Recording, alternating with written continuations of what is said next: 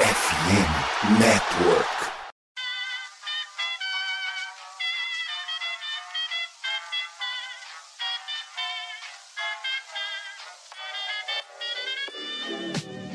Mais uma rebatida forte. E ela tá fora daqui! Uau! E ela descendeu! É home run! Aquele abraço!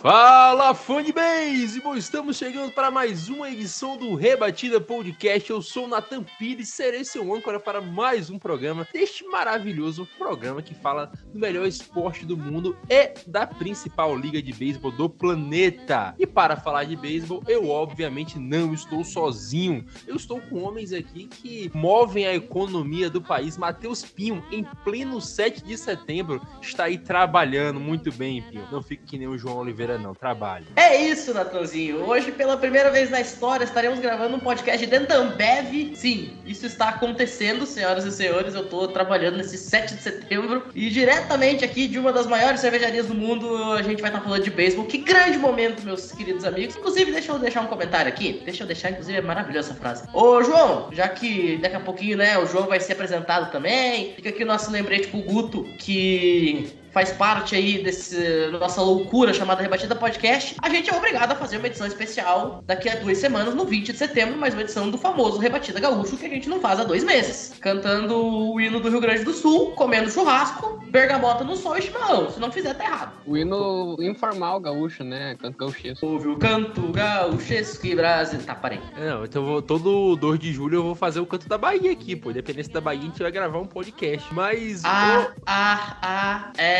é, é, ó, ó, ó. Continua, Nathan, vai. Não, o Pinho tá maluco já. Esse podcast aqui vai de mal a pior nas quintas-feiras.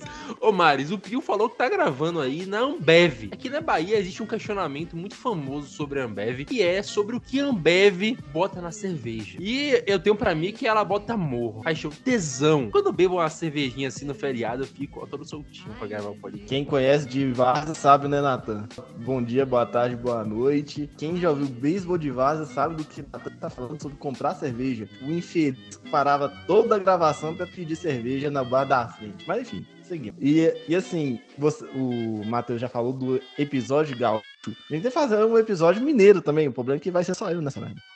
O Marius é tão azarado aqui no podcast que a gente ficou falando 30 minutos porque o Goldschmidt ia ser MVP e ele não tava aqui. Parabéns, Marius. Rebatida gravado normalmente às 10, 10 e meia, 11 horas da noite. Nesse horário, Tiaguinho Mares já está querendo dormir. É isso aí, pra finalizar aqui nessa mesa, por último aí dessa vez, João, não menos importante, tá? Melhorei sua, sua posição aqui, não menos importante, mas você com essa camisa do Arsenal aí me força a querer lhe, lhe denegrir. Mas seja bem-vindo, Joãozinho. Hoje a gente vai falar muito de time ruim e disso tu entende, né? Deve ter camisa do Arsenal. E pra quem não sabe, eu tô falando, tentando puxar essa pauta de falar dos times ruins, times que a gente não fala tanto, há uns dois meses, pelo menos. E hoje eles me permitiram falar de time ruim, porque é só time ruim que eu acompanho por causa que a divisão do meu time é Neo Central e Cincinnati Red. Então é mais uma vez uma alegria estar aqui junto com vocês na mesa e falando com o nosso público. Queria dizer que é sempre muito bom estar conversando com você, você me permitindo entrar na sua casa falar com você. E aproveite porque esse episódio vai ser muito bom. Vamos deixar um destaque aqui. Você que está permitindo o João entrar na sua casa e falar com você, repense o tipo de coisa que você permite que esteja nos seus aposentos. É, torcedor do Arsenal é de fato muito questionável. Quem tá falando Mas isso é o outro torcedor do. Arsenal. Sou de longe a pessoa mais sensata do grupo do Rebatido. Eu tava É esperando. o Magic Pinho, Monstro. mas, ô Pinho, eu tava esperando o João mandar um abraço pra alguém que ele não vai falar quem, mas a pessoa sabe quem é. É pra vocês. Vocês sabem quem são. Não precisa dizer mais nada. Vocês vão ter que me engolir. Ai, cara, vamos fechar essa introdução aqui que já foi uma várzea, uma baderna. A gente volta já pra falar de beisebol.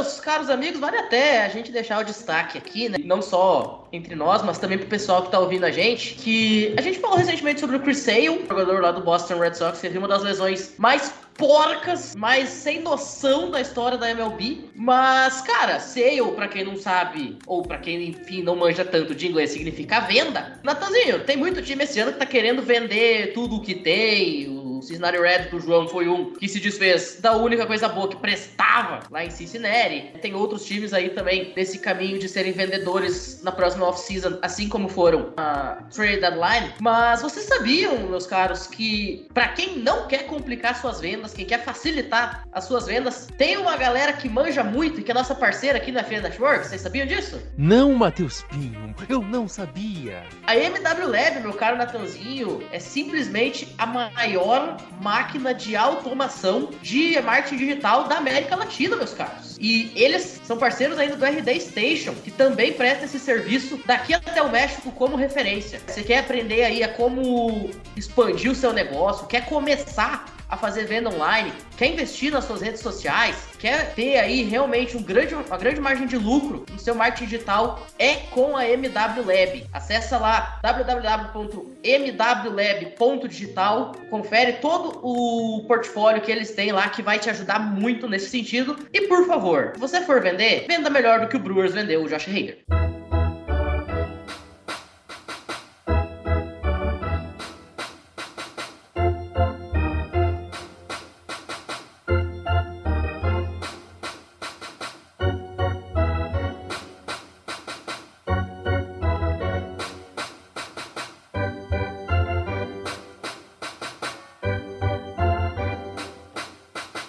Vale lembrar que o Rebatida Podcast faz parte da FN Network, esse imenso hub de agora esportes internacionais. A gente ainda não tem podcast de futebol, Fórmula 1, essas coisas, mas agora é esportes internacionais. Mas por enquanto você consegue acompanhar aí podcast da MLB, NBA, NHL e NFL. Também temos podcast específico de cada uma das franquias aqui hoje representados apenas dois, né? O Bruteco do Matheus Pinho e o meu gigante do beisebol. Mas temos muitos outros. Temos Baltimore Oilers, Yankees, Padres, Dodgers, vários times representados aí. Caso não tenha o seu, fique o convite para que você possa se tornar a nova voz da sua franquia. Só não vale ser que nem o Thiago Mares, né? Que grava o podcast aí, larga, tinha parado aí o podcast do Carlos e coisas do tipo aí. Não vamos, não vamos entrar a fundo nisso para falar que o Mares é um safado. A gente volta já.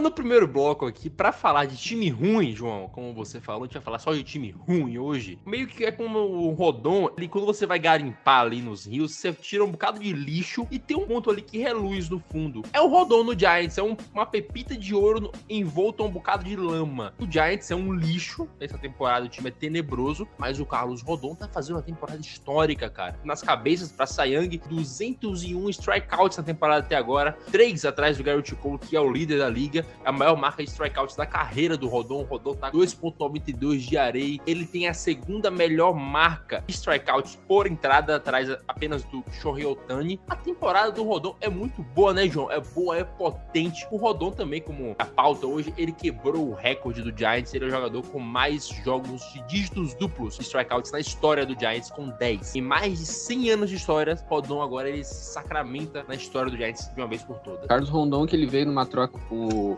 Chicago White Sox, veio como para ser a grande esperança de outra temporada fenomenal do San Francisco Giants e ele vem correspondendo em muitas expectativas. Hoje, sem dúvida nenhuma, a gente pode afirmar é o melhor arremessador canhoto da liga nessa temporada. Pelo menos dos que estão dos que estão saudáveis, ele é com certeza o melhor. A gente pode trazer alguns números em FIP, que é uma versão melhorada do ERA, ele tá com 2.34. Ele é o segundo da liga nisso, só 2.3 de FIP, coisa que é número de Young. Em Ô, Nathan, vários anos, Pô, tu tá de sacanagem. Já deixou o João inventar estatística de novo, mano?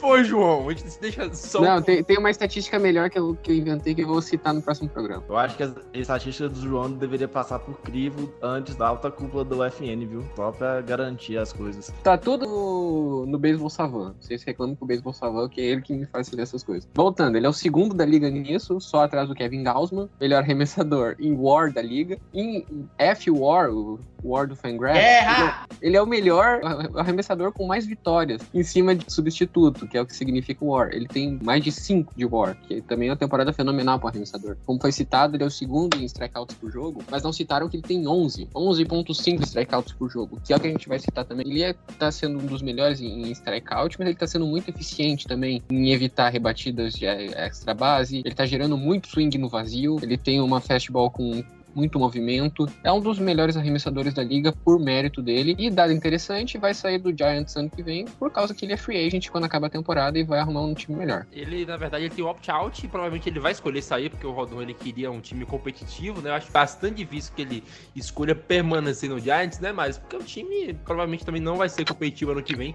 E a gente cansou de ver vitórias sendo tiradas do Rodon porque ele sai, deixa o time ganhando ali por uma, duas corridas e o time simplesmente consegue entregar depois que o Rodon faz sete, oito entradas muito boas, o time entrega depois que ele sai, é patético. Cara, E não, Maris, ele não vai pro Cardinals. Não, eu não tô pensando nisso. O Cardinals também não vai caçar arremessador pro ano que vem. Meu, o Cardinals precisa de rebatedores porque vai perder Molina, porque, se bem que Molina já é um morto, né? Bastão e o Purros. Agora, falando do- de Carlos Rodon, a gente às vezes tem uma impressão que o Carlos Rodon dá uma de, de The Goat, né? Do Jacob DeGrom, porque lá em, lá em Nova York o DeGrom também ele jogava bastante, o DeGrom jogava bastante, jogava muito bem e acabava perdendo a vitória por bobeirinha, né? Então, assim, agora parando pra analisar essa temporada do Rodon e parando pra ver também o que aconteceu com o White Sox, que o White Sox hoje não tá liderando, nem de longe tá liderando a divi- a divisão, né? Então a gente pode falar também que boa parte do sucesso do White Sox no ano passado em ter vencido a divisão e hoje não está atrás do time do Guardian, que é meramente superior, um pouco, mas por muito pouco, Quanto que Carlos Rodon não foi, não pesou para o White Sox do ano passado, quanto está pesando para o Giants desse ano, para o Giants não ser uma tremenda porcaria, devemos dar mais valor para Carlos Rodon. Ele não vai ganhar o Cy Young, infelizmente, mas é um cara assim que merece mais valor também. Ele não vai ganhar, Pinho, porque existe um ET chamado Sandy Alcântara, né? A gente até comentou isso, eu comentei no programa do Giants. Infelizmente, pra gente existe Sandy Alcântara, porque seria um alento ter Carlos Rodon ganhando alguma coisa nessa temporada tão tenebrosa que o Giants vem fazendo. Eu só queria pontuar uma coisa. O Maris falou que o time do White Sox ele é levemente inferior ao Cleveland Guardians. Cara, eu discordo. Assim, sério, o time do White Sox, mano, era pra ter no mínimo 25 vitórias a mais do que ele tem. O time em si do White Sox que joga todo dia. O White Sox era um time para dar de braçada essa divisão dele. Até naquele programa que a gente fez, foi um dos primeiros que eu participei aqui nesse ano. Se não me engano, foi até o primeiro. A gente pontuou as 10 melhores rotações e os 10 melhores times no Power Ranking. A gente colocou o White Sox em ambas. E é um time que simplesmente, a exemplo do Milwaukee Brewers, que também entrou em ambas as listas, provavelmente não vai estar na pós-temporada. São duas das grandes decepções da temporada, juntamente com o Giants, que também entrou em ambas as- os grupos. Aí a gente tem que fazer o questionamento. Quantos seus arremessadores de ambos os times, tanto Brewers, tanto White, White Sox, tiveram uma maquiada por conta de suas respectivas situações? Ou de algum jogador específico? Porque vamos lembrar, o Brewers, desde o All-Star Game. O All-Star Game começou quatro jogos à frente do Cardinals. Hoje está oito jogos e meio. O White Sox, ano passado, foi campeão da divisão, de uma divisão central, que não era uma divisão difícil, vamos, vamos ser bem realistas. Mas hoje é um time que tá ali segundo, quase terceiro, dentro da, de uma divisão que ganhou ano passado com alguma sobra. Existe um pouco de maquiagem também nesse time. E ainda questão de ainda tem a questão de Josh Hader, que fez, uma péssima troca. Tá, mas o Josh Hader, assim, a troca foi ruim? Lógico que foi. Óbvio que foi. Não tem nenhuma negação nisso. Só que a troca do Josh Hader não foi tão impactante no time no que tange a jogo. Foi impactante no que tange a psicológico. Foi um baque pra equipe. Tanto é que, por exemplo, o Corbin Burns falou, gente, quando eu vi a notificação, eu achei que fosse uma piada. Sabe, o, o Josh Hader era amigo do, do Burns de sair tomar chopp na esquina. Agora, em questão de jogo em si, a troca do Hader não fez tanta diferença assim nos Brewers, porque tinha o Devin Williams pra assumir a posição de closer, que tava jogando tão bem quanto. A grande questão, e até já entrando aí nesse negócio do Brewers, o Brewers ele é muito parecido com o Giants. Você comentou ali sobre a questão do Rodon ter perdido muitas vitórias por entregadas do restante do time. Cara, ontem o Brandon Woodruff fez sete entradas completas, cedeu dois hits, uma corrida. Ele sai do jogo com o time ganhando por 6 a 1 E aí depois o, o consegue entregar a paçoca com o Luiz Perdomo tendo quatro corridas na conta dele. Quando você tem dois times ou três times, ou quatro times, quantos times forem, que tem grandes arremessadores, como é o caso do Milwaukee Brewers e ano passado foi o caso do San Francisco Giants, não chegou onde chegou por acaso, chegou onde chegou porque tinha time para isso, tá? Fazendo a melhor campanha da sua história e vencendo uma divisão que teve o Dodgers, e o Dodgers a gente sabe o quão bom foi no ano passado. No momento que você tem esse, esses dois times saindo de um ano excelente para outro ano pífio, patético, você tem que entender qual é o problema. Como você bem comentou, se o Giants só não tá pior, é por causa do Rodon. Se não fosse o Rodon, cara, olha, eu, eu não quero nem imaginar em que depressão o Natan estaria nesse momento. Porque a gente já tava depressivo. A última garota do Bruteco parecia que tava todo mundo no hospício. Sem o Rodon, a coisa seria ainda pior. E se ainda existe a mínima fagulha de esperança do San Francisco Giants chegar à pós-temporada, tudo cai na conta dele. A real é que os dois times são mid, por isso que caíram tanto de rendimento. Brewers, Giants, White Sox, é tudo mid. E só corrigindo o que eu falei, o Carlos Rondon é o terceiro em F-War. Ele tá em, atrás do Aaron Nola com 6.3 e do Kevin Gausman com 5.2. Ele é o terceiro com 5.2 também. Cara, só pra terminar de falar do Rodon aqui, cara, ele é o quarto pitcher que menos cede home runs a cada nove entradas. O Rodon também é um dos pitchers que mais arremessa bolinhas por entrada, faz mais arremessos por entrada, tá com a média ali 16 ponto alguma coisa, 16.72 arremessos por entrada, o que passa da linha de Fernando Franca, né? A gente até brinca nas transmissões rebatida que além de Fernando Franca, que o pitcher ele tem que fazer 15 arremessos por entrada para ser uma entrada ok ali, não foi nem muito nem pouco. Então o Carlos Rodon, ele é o cara do Giants esse ano, é o único cara que fala, pô, tá fazendo uma temporada extraordinária. O Logan Webb faz uma temporada boa, não é o que a gente esperava que ele fizesse, mas a temporada dele não é ruim. Ele tá com os números pouco abaixo do Rodon, mas não tá tão longe assim. Mas o Rodon não tem como comparar, ele é um dos melhores pitchers da Liga Nacional. Eu acho que a gente bota aí Sandy Alcântara, Zach Gallen, Rodon, tem o Gosson do Dodgers tá fazendo uma temporada muito boa. O Pablo Lopes. Eu tenho uma impressão também, que só encerrando a questão do Giants, a questão do Giants também foi pra um slump também por conta da idade, né? O time é meio, meio antigão também, né? Eu, a gente vai falar melhor disso no podcast do Giants, pra não falar um pouco só de Giants aqui, mas só falando o que você falou, Mário, do time do Giants do último ano pra esse, a gente perdeu muito jogador importante, a gente perdeu Pose e Chris Bryant, os principais destros do time foram embora. O Giants não tem contrato, velho. O Farhanzad, ele chegou no time, tá falando no Biblioteco também, pra enxugar a folha, a gente tava com muito contrato, o Giants não tem nenhum contrato pra 2025, velho. Nenhum contrato. O último contrato do Giants acaba em 2024, que é o do Sclafani. Nenhum contrato de free agent, tem até lá só os arbitration, é claro. Mas o Giants não tem contrato, o time tá sendo reformulado, o que aconteceu ano passado não era pra acontecer, meio que atrapalhou até o processo, porque o Farhanzad, ele se viu na posição de ter que contratar jogadores pra brigar por algo que o time, teoricamente, não era pra brigar agora. O que aconteceu ano passado atrapalhou o planejamento do Giants, e o time não era pra estar tá brigando como é que tá. E só pra finalizar aqui, João, pra você falar, a gente perdeu muitos jogadores, a gente não tem posições definidas, a única posição definida no time mesmo é o Brandon Crawford, shortstop, de resto todo mundo se machuca, todo mundo sai, é uma pataquada, eu acho que pro ano que vem a gente tem que definir melhor as posições do time. Só voltando falando de Carlos Rondon, que é o tema desse bloco, não é São Francisco Giants, não é Milwaukee Brewers, não é Chicago White Sox. O Carlos Rondon, ele tem o quinto, o arremesso dele, a bola rápida dele, quinto melhor arremesso da liga em valor de evitar corrida com menos 19. E ele usa esse arremesso 60% das vezes. É um arremesso muito usado e que não tem resposta. Provavelmente a melhor bola rápida da liga. Só uma curiosidade sobre a bola rápida do Rodon, João. Ela vai ficando mais rápida à medida que o jogo vai progredindo. Ela começa um pouquinho mais lenta, ela vai ficando mais rápida ao decorrer do jogo. Então, mais uma curiosidade do Rodon de números, ele tem 15 quality starts na temporada. É um número bastante bom, considerando que joga, que joga no time horroroso.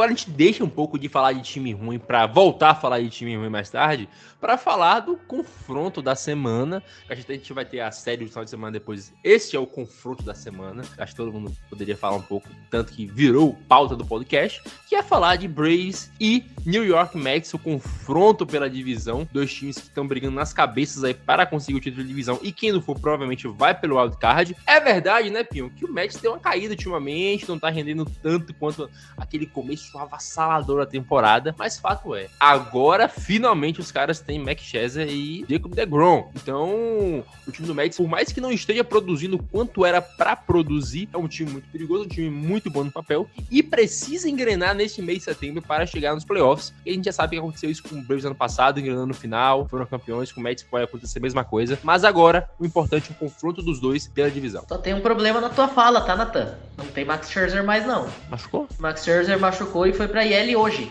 Isto é um grande problema. Isto é um problema gigante pro New York Mets. Porque os Mets eles vêm de três derrotas consecutivas. Ontem perderam a liderança da divisão com a Atlanta Braves, porque perderam o seu jogo e os Braves venceram o Oakland Ace, tá? Nesse momento, Atlanta lidera ali o leste. E aí, meu amigo, a coisa ficou engraçada lá pros lados do, do Queens, tá? O Max Scherzer fora, o Jacob DeGrom a gente sabe que passou mais da metade do ano lesionado, então também vai ter lá, eventualmente, seus problemas com relação a isso, e é de vidro, não tem como negar. Um time jogando mal para um caramba, vindo de três derrotas consecutivas, como eu falei, apenas cinco vitórias nos últimos dez jogos, perde a liderança. Nesse momento, é bem verdade que dá para ter uma esperança, porque o time tá muito acima do ponto de da Liga Nacional, né? Vai estar na pós-temporada, independentemente do que houver. São 10 jogos e meio de vantagem em relação a San Diego, e, cara, a gente tá em 7 de setembro. O time não vai perder 10 jogos e meio de liderança em um mês. Pelo amor de Jesus Cristo. Se acontecer isso, daí manda fechar a franquia do New York Mets. Se o Mets conseguir metar esse ano, tem que fechar a franquia do New York Mets. Vai conseguir instalar por tudo que já fez. Mas nesse momento, eu vejo o Mets mais fraco dentro da temporada desde abril. É o Mets mais enfraquecido que a gente viu em 2022. Sem o seu principal jogador, um ataque que não tá conseguindo render, com um time que não tá conseguindo vencer, não tá conseguindo fechar jogos, tá ligado o sinal de alerta em Nova York. Pros dois lados, né, Pinho? Só pra deixar uma farpa aqui pro nosso amigo do Yankees. Eu vi a line-up do que o Yankees vai entrar pro jogo hoje. Que line-up tenebrosa, cara. Um gente que eu nunca vi na minha vida. Mas só pra falar de Mets, a notícia do Chester, cara, saiu duas horas atrás. Me preparei pro podcast pela manhã. Aí você fica duas horas sem abrir o Twitter e você vê que o cara se machucou. Não fazia ideia. Duas horas atrás. Na hora que a gente tá gravando aqui, saiu a notícia que o Max Chester tá lesionado. Está ali Marte também lesionado. Ô, Natanzinho, é por isso que a gente grava às 11 da noite. É isso, que não tem mais nada pra sair depois. Nunca mais gravaremos à tarde. E, João, o que o Pinho falou é bem verdade. O Mets não tá passando pelas melhores fases, perdeu a, a, liderança agora pro Atlanta Braves. Tem um ponto, cara. Se você não chegar quente em outubro, não importa se você ganhou 100 jogos na temporada regular, porque o time, se não chegou quente, não vai render. O Thiago Cordeiro sempre fala que o playoffs é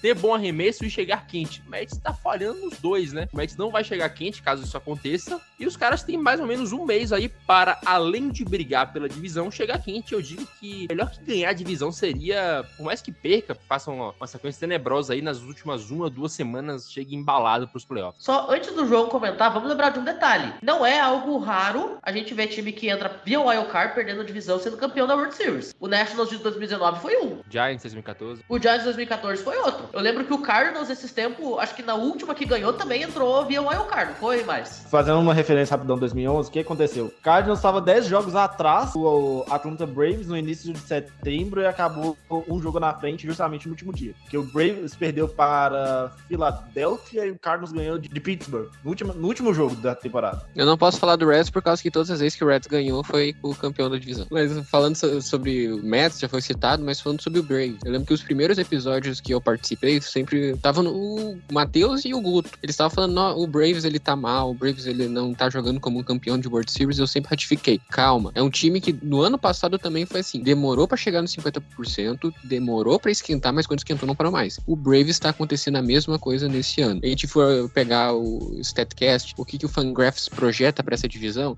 é esperado que o Mets tenha uma temporada 100 vitórias, 162, mas o Braves 101, 61. O Braves tem o segundo melhor corpo de arremessadores da liga, só atrás do Los Angeles Dodgers, e tem um dos ataques mais potentes, se não o mais potente da liga, na frente até mesmo do Toronto Blue Jays.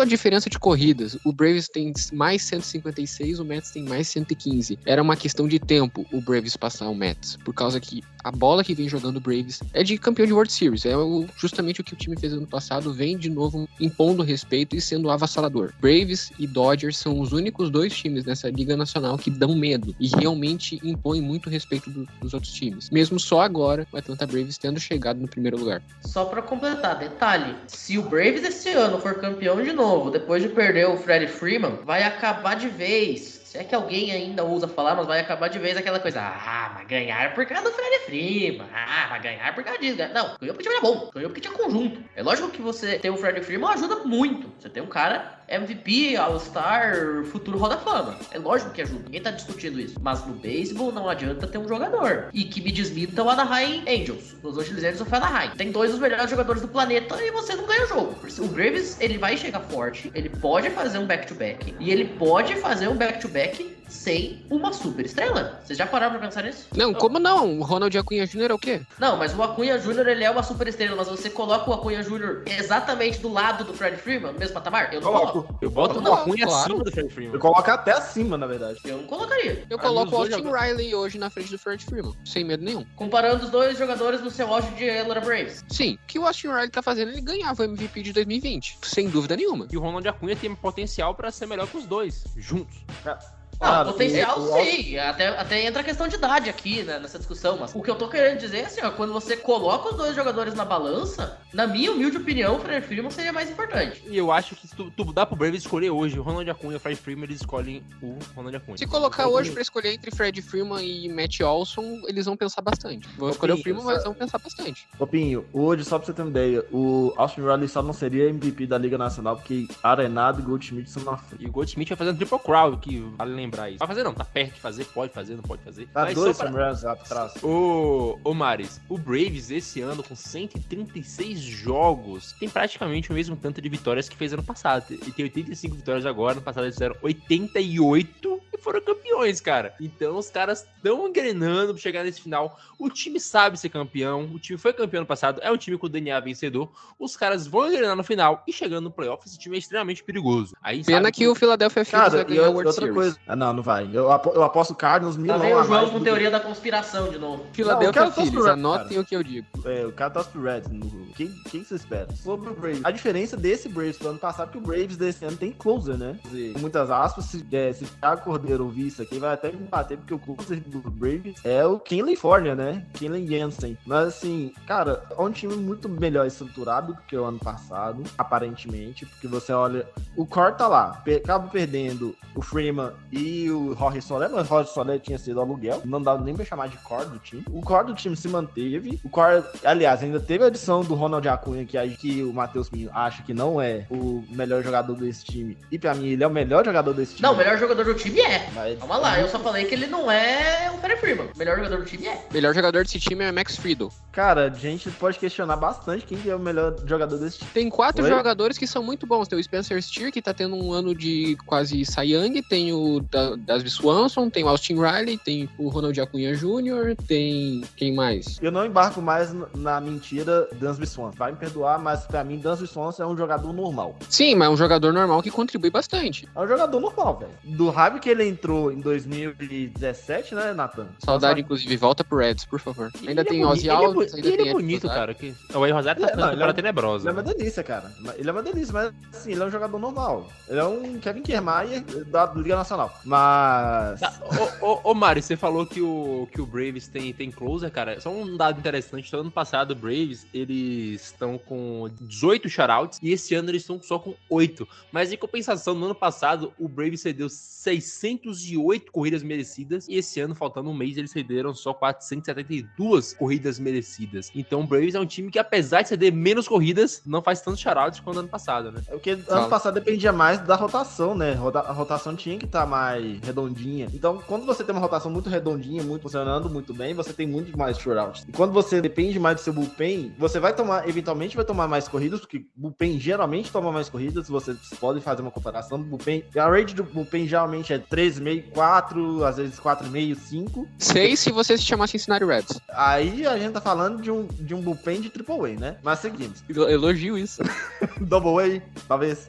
Liga Rookie. Mas é, o Braves precisava tanto da rotação justamente porque o Ronald Acunha tava lesionado. Lesionou antes do All-Star Game. Ronald Acunha, basicamente, ele jogou abril do ano passado, né? Abril, maio. Junho já não tava. É um time que hoje não precisa depender tanto do- da rotação. Hoje, Braves vai chegar com vai chegar com o pé na porta nos playoffs? Vai, porque é um time campeão, é um time que, que conseguiu buscar uma diferença que tava muito grande até o All-Star Game, veio com a bye. Cara, a bye pra eles, eles pegando os- o time mais tranquilo dos que saírem, a não ser que pegue, sei lá, o Padres, cara, tá tranquilaço, tá de boa. E achou o Michael Harris de lugar nenhum e o cara tá jogando demais. É, a gente falou, a gente foi pauta do nosso podcast esses tempos aí, o contrato que o Braves deu pra ele foi oito anos, não foi um negócio desse. Mas só pra gente finalizar aqui, porque a gente ainda tem uma pauta que vai ser meio grande a próxima, vamos cada um apostar. Eu acho que ninguém vai apostar no Max pela situação da temporada aqui, mas eu acho que o Braves vai passar o carro aí do, no Max nessa série pra garantir a divisão e acho bastante difícil que o Braves perca a divisão nesse resto de ano. Espero não zicar o Braves que nem te zicou o Cedi Alcântara, né, Mário?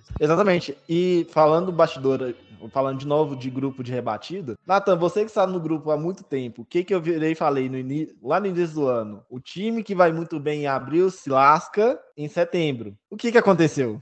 É o beisebol de abril, meus amigos. Mas a gente volta Pô, mas já. aí também é sacanagem, né? Isso acontece só todo ano. Só quem acredita no beisebol de abril é a rapaziada que tá começando a ver agora. E o Gui, torcedor do, do Los Angeles Angels of Ana- Anaheim, mas deixa quieto. Vamos. Não há nada mais romântico que o beisebol de abril. Concordo, voltamos já.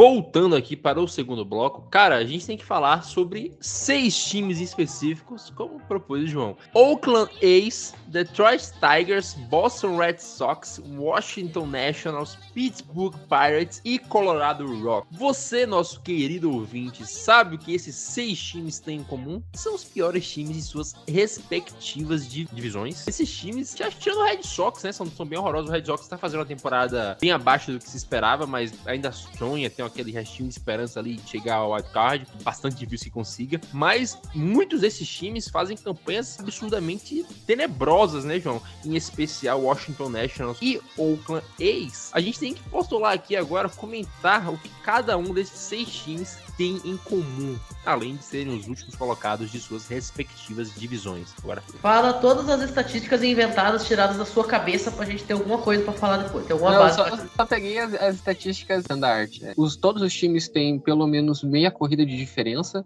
em relação ao que sofre e ao que produz. Todos têm war negativo, fizeram uma trade deadline horrível, todos têm uma diretoria incompetente, todos têm, exceto o Boston Red Sox, todos têm uma folha salarial abaixo da, da média da liga, todos tomam muitas, muitas, muitas, muitas, muitas corridas, botam 10 em todas as estatísticas, tomam muitos home runs. E tirando o Bo- o Boston e Colorado, que por motivos óbvios tem um ataque muito bom em hits, produzem poucos home runs, tem pouco slugging. Mas tem alguma questão que a gente tem que levantar também, né? Ace e Nationals estão claramente no rebuild. Ace, Sim, rebuild, é, mas, é- mas o que eles têm em comum junto com os outros é uma folha salarial ruim e uma trade deadline horrível. Aí, se, se a gente for falar do Athletics, a gente tem que lembrar de alguns detalhes. Primeiro deles, o Oakland Athletics, que é inferior ao contrato que o Kyler Murray recebeu do Arizona Cardinals. Por que que isso é relevante? Porque o Kyler Murray foi escolha de primeira rodada do Athletics uns anos atrás. Um jogador, sozinho, na NFL, paga a folha salarial inteira do time Sim, isso é, ver- isso é verdade, mas tirando o Boston Red Sox. Não, só um pouquinho, só um pouquinho. Não, não, não. Mas tem, tem mais. O Oakland Athletics é um time de Double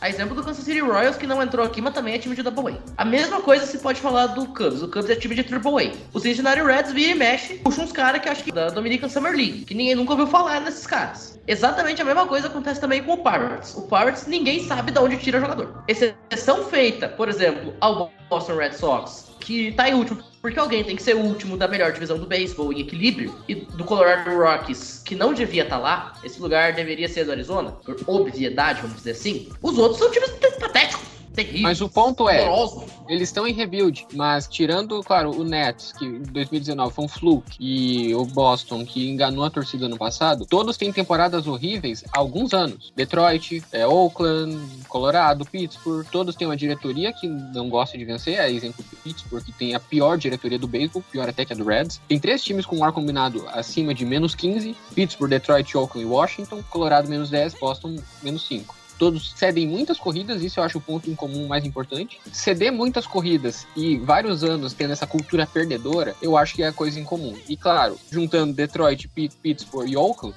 todos têm ataques fraquíssimos, o pior em todas as estatísticas que vocês procurarem. Em todas. Qualquer uma. Um dos piores. Isso eu acho que isso é o que os seis times têm em comum. Tá, agora pegando o gancho do João. Ah, beleza. São times que estão, estão com payroll baixo e tal. Peguei aqui o Spot Track pra ver o payroll dos times. O menor payroll é do Baltimore que tá no rebuild até ano passado, basicamente. Pega o Peguei- dos 26 ativos, por favor. 26 ativos. Não, ele tá total payroll. Tem que ver quem é que tá jogando. É porque já tá no, tá no roster de 28, já tá no roster expandido. Então não, é meio complicado pegar dos 26, já tá com o roster dos 28. Então, Oakland Athletic foi pro tanque. Pittsburgh Pirates tá saindo do, do tanque, tá indo agora, terminando esse rebuild. Já tem o Anil Cruz, já tem alguns outros jogadores que já estão subindo. Precisa ainda alguns pontos de rotação. Aí vem Cleveland Guardians, Arizona Diamondbacks. E o primeiro que a gente citou dessa lista e que também está rebuild é o Washington Nationals com uma folha salarial de 122 milhões de dólares, quase 123. O Cincinnati Reds, que hoje é um time que está melhor, tem uma folha salarial de 115 milhões. O Tampa Bay Rays está positivo,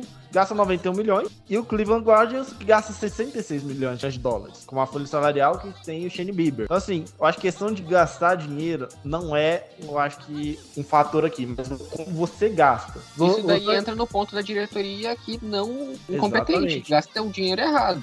Tem razão nisso, tem outros times que têm uma folha salarial equivalente e tão melhores, mas eles souberam gastar. Então a gente coloca muito mais a diretoria gastar errado. Por exemplo, Detroit Tigers gastar 30 milhões em, em Javi Baez e Eduardo Rodrigues. Dinheiro Não, mal já- gasto. Jogadores que Cara, não querem e-. E outra coisa, tem gasta mais 30 milhões com o tal de Miguel Cabreira, né? Que tá em fim de carreira. Três caras já puxam esse payroll lá para 120 milhões.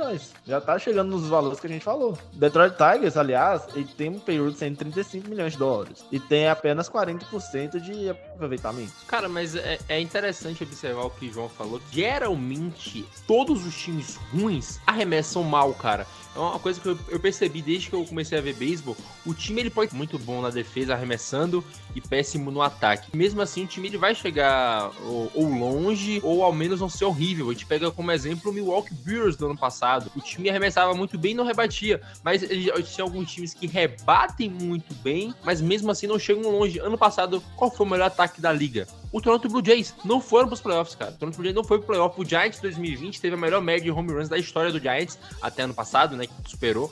E não foi pro playoff também. Então, os times que... Reds. Então, a gente vê que os times que arremessam mal sempre vão estar lá embaixo. É bastante difícil a gente ver os times que arremessam muito bem e é, é lanterna da divisão. Eu acho que Isso eu isso falando muito sobre starters, por causa que bullpen, Detroit Tigers tem um bullpen top 5 da liga. É um dos times que menos toma a corrida depois da sétima entrada. Mas já o, o- isso como exceção, Boston Red Sox, bullpen horrível. Nationals, Oakland, Pittsburgh, nem vou falar. Realmente, a, a grande ligação não é quanto ao ataque, mas sim quanto à de- defesa, especialmente o arremesso. Mas dá pra ver claramente a máxima do beisebol que ataque ganha jogo, arremessador ganha campeonato. A gente fez um, um rebatido antigão que a gente comentou sobre como montar o time primeiro. Aí a gente vai ter que entrar, a gente vai ter que entrar de novo na dis- discussão. O que montar primeiro, o ataque ou a defesa? O ataque ou Depende. a rotação? Depende muito de como é que é tá a situação do time. É, você não precisa montar um, um só pra ir pra outro. Você, é como draftar um time no Fantasy. Você vai pegando as suas prioridades, pô. Primeira coisa que eu pegaria Só hoje. que você não. Só que, Nathan, você não, você não faz, monta um time conforme sua prioridade no beisebol. Você usa seu draft para dois anos. A gente cansa de Ah, Não, falar isso. esquece o draft, não tô falando de draft, eu tô falando como se a gente estivesse draftando os times zero, zero os, todos os elencos, a gente vai draftar os jogadores da liga como se fosse um fantasy mesmo. Então você não pega só arremessador ou só rebatedor primeiro, você vai mesclando. Se você, se você quer montar um time vencedor, você tem que ter bons arremessadores e bons rebatedores. Não adianta ser só um ou só outro, porque a gente viu que você falou do Brewers lá no nosso grupo esses dias. Os caras montaram a melhor rotação da- do mundo, aí ninguém rebate. Vai acontecer E, o quê? dá pra- e a gente pode falar também de matemática. Line-up tem nove jogadores e cada um vai contribuir em 3,27 avos do jogo. Eh, Se a gente for pegar arremessador, tem cinco. Eles vão jogar um a cada seis dias e arremessar mais de 100 arremessos por jogo. Quem é que tem mais controle sobre o impacto do jogo? Um jogador de posição ou um arremessador? Arremessador, por obviedade, por espaço amostral, por quanto ele impacta num jogo. Claro, um depende do outro. O beisebol é o esporte mais coletivo de todos. Mas dá pra gente perceber claramente uma vantagem dos arremessadores sobre os rebatedores. Por isso que minha primeira primeira pick seria Shohei Otani. Essa pick seria a mais fácil do mundo, cara. Você já tá co é, cobrindo duas posições fáceis. Não, mas, mas é, é bizarro você pensar que o Baby Root não fez isso por mais de um ano, não foi que foi rebater e arremessar ao mesmo tempo. O Otani tá fazendo aí pelo terceiro, segundo ano. E a gente pode até comentar em outro podcast sobre quão, quão longeva pode ser a carreira do Otani, né, João e Maris? Porque é, é difícil ele se manter por muito tempo assim. Claro, o Otani ele tem um preparo físico infinitamente melhor do que o do Baby Ruth, mas é, é difícil se manter por muito tempo assim, né? E só a trivia, uh, Baby Ruth tem dois no-hitters em World Series. A gente tem que fazer um nível de comparação também que o Baby Ruth jogava em 1920, né?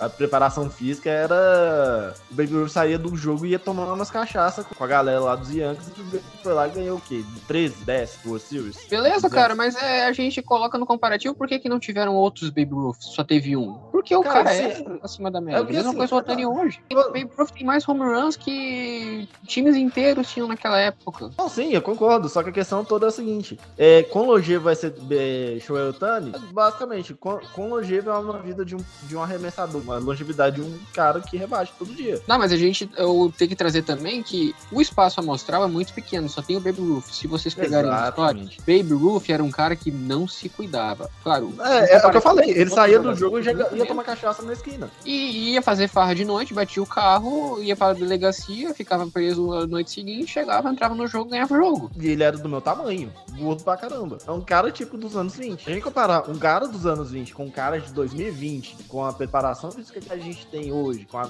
tecnologia que a gente tem hoje, não tem como comparar. É um unicórnio. O Shohei Otani hoje é um unicórnio. Não tem como falar, ah, tá, como longevo. Pra mim, ele vai- Cara, se a gente parar pra pensar, o jogador que tava jogando até ontem e tiro, tá, aposentou 46. Kyrie King Jr., player. 2 mil jogos seguidos. É everyday player, cara. Então, assim, ainda tem a questão do, do show e não jogar todo jogo. Ele não joga o dia anterior, joga o dia depois que ele arremessa. É isso, o Shohei Otani tava pegando algumas estatísticas pra falar do, do Rodon. Ele tem muito menos entradas arremessadas, muito menos arremessos feitos, porque ele não tem como jogar tanto assim, até por, por condição física, né? O cara rebate e arremessa, mas ainda assim o Shohei Otani é o cara que mais consegue strikeouts por entrada. Ele é um cara fantástico. eu acho. É chovendo uma olhada falar do Otani que nem é papo falar dele aqui agora, só puxei do nada. Mas a gente meio que chega no consenso, né, Maris, que todos os times ruins, não falo opinião ruim, não sabem arremessar. É uma máxima. Se você não arremessa, você não vai longe.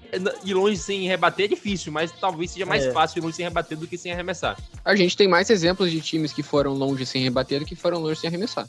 O Giants foi campeão três vezes da World Series. Era small ball puro, cara. O Giants não tem um jogador que bate 30 home runs, tem mais de 20 anos. A gente tem 18 anos agora. Então, o time foi campeão em três World Series, sem rebater muito bem. O time não tinha grandes rebatedores. O time ganhou primordialmente no arremesso. Eles de 2009, Não, não, também.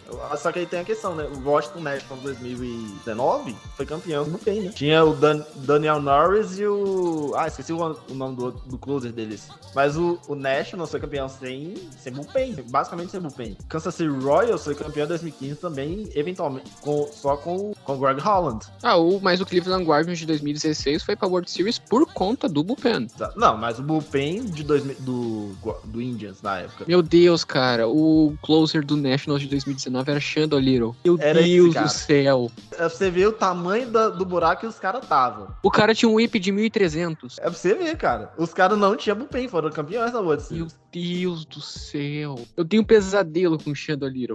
Ô, velho, vocês... vocês não viram a cara do João?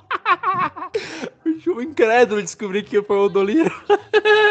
É, é tão inacreditável que o, que o, o closer dos caras era o Little, cara. O cara, ele tem 63 jogos e 29 6. Todos eles foram em 2019.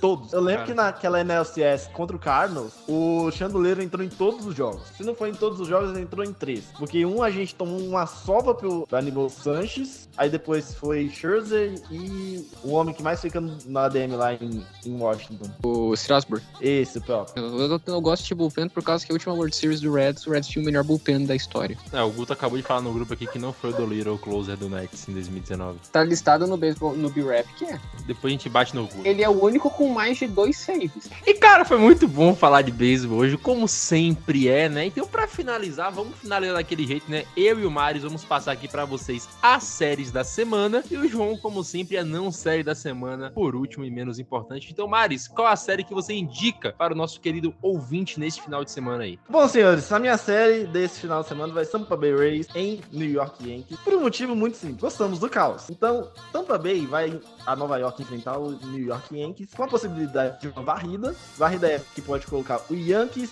a apenas duas vitórias Tampa Bay Rays, colocando assim mais tensão e mais emoção na divisão leste da Liga Americana. Que delícia. E cara, eu ia até falar, o óbvio é Dodgers e Padres, mas a gente sabe que o Padres vira gatinho pro Dodgers, eles sempre apanham, eu não vou nem falar disso, porque eu sei que o Dodgers vai passar por cima do Padres, ainda mais na situação aí, torcida vaiando Juan Soto, uma coisa inacreditável. Eu poderia falar também de Guardians e Twins, fica recomendação que vai ser uma série boa pela divisão, mas eu vou de Atlanta Braves e Seattle Mariners, o Mariners que a gente até pode falar na próxima semana aqui, quero falar inclusive, está prestes a quebrar a maior seca de playoffs da história dos esportes americanos, vai enfrentar o Braves também, que é um time que tá chegando forte para ganhar a divisão, então eu fico com essa recomendação, Atlanta Braves e Seattle Mariners é a série do final de semana para mim.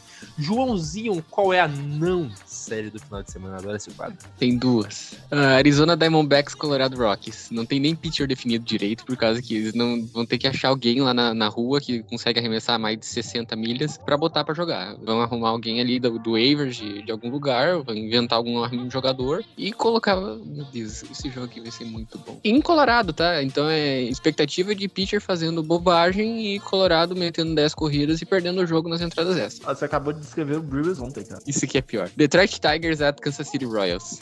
Também não tem nem pitcher definido e o jogo é amanhã.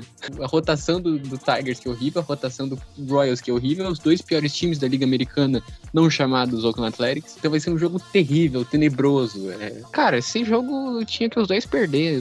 Pena que alguém tem que ganhar, porque era o típico jogo, se fosse futebol, terminava os três empatados em 1 a 1 igual a Copa das Nações Africanas. Cara, que perfeito. Esse podcast fica cada semana mais depressivo. Mas, meus queridos, obrigado a quem ouviu até o final. Foi um prazer ter vocês aqui escutando nossas baboseiras e um pouco de informação ali no meio.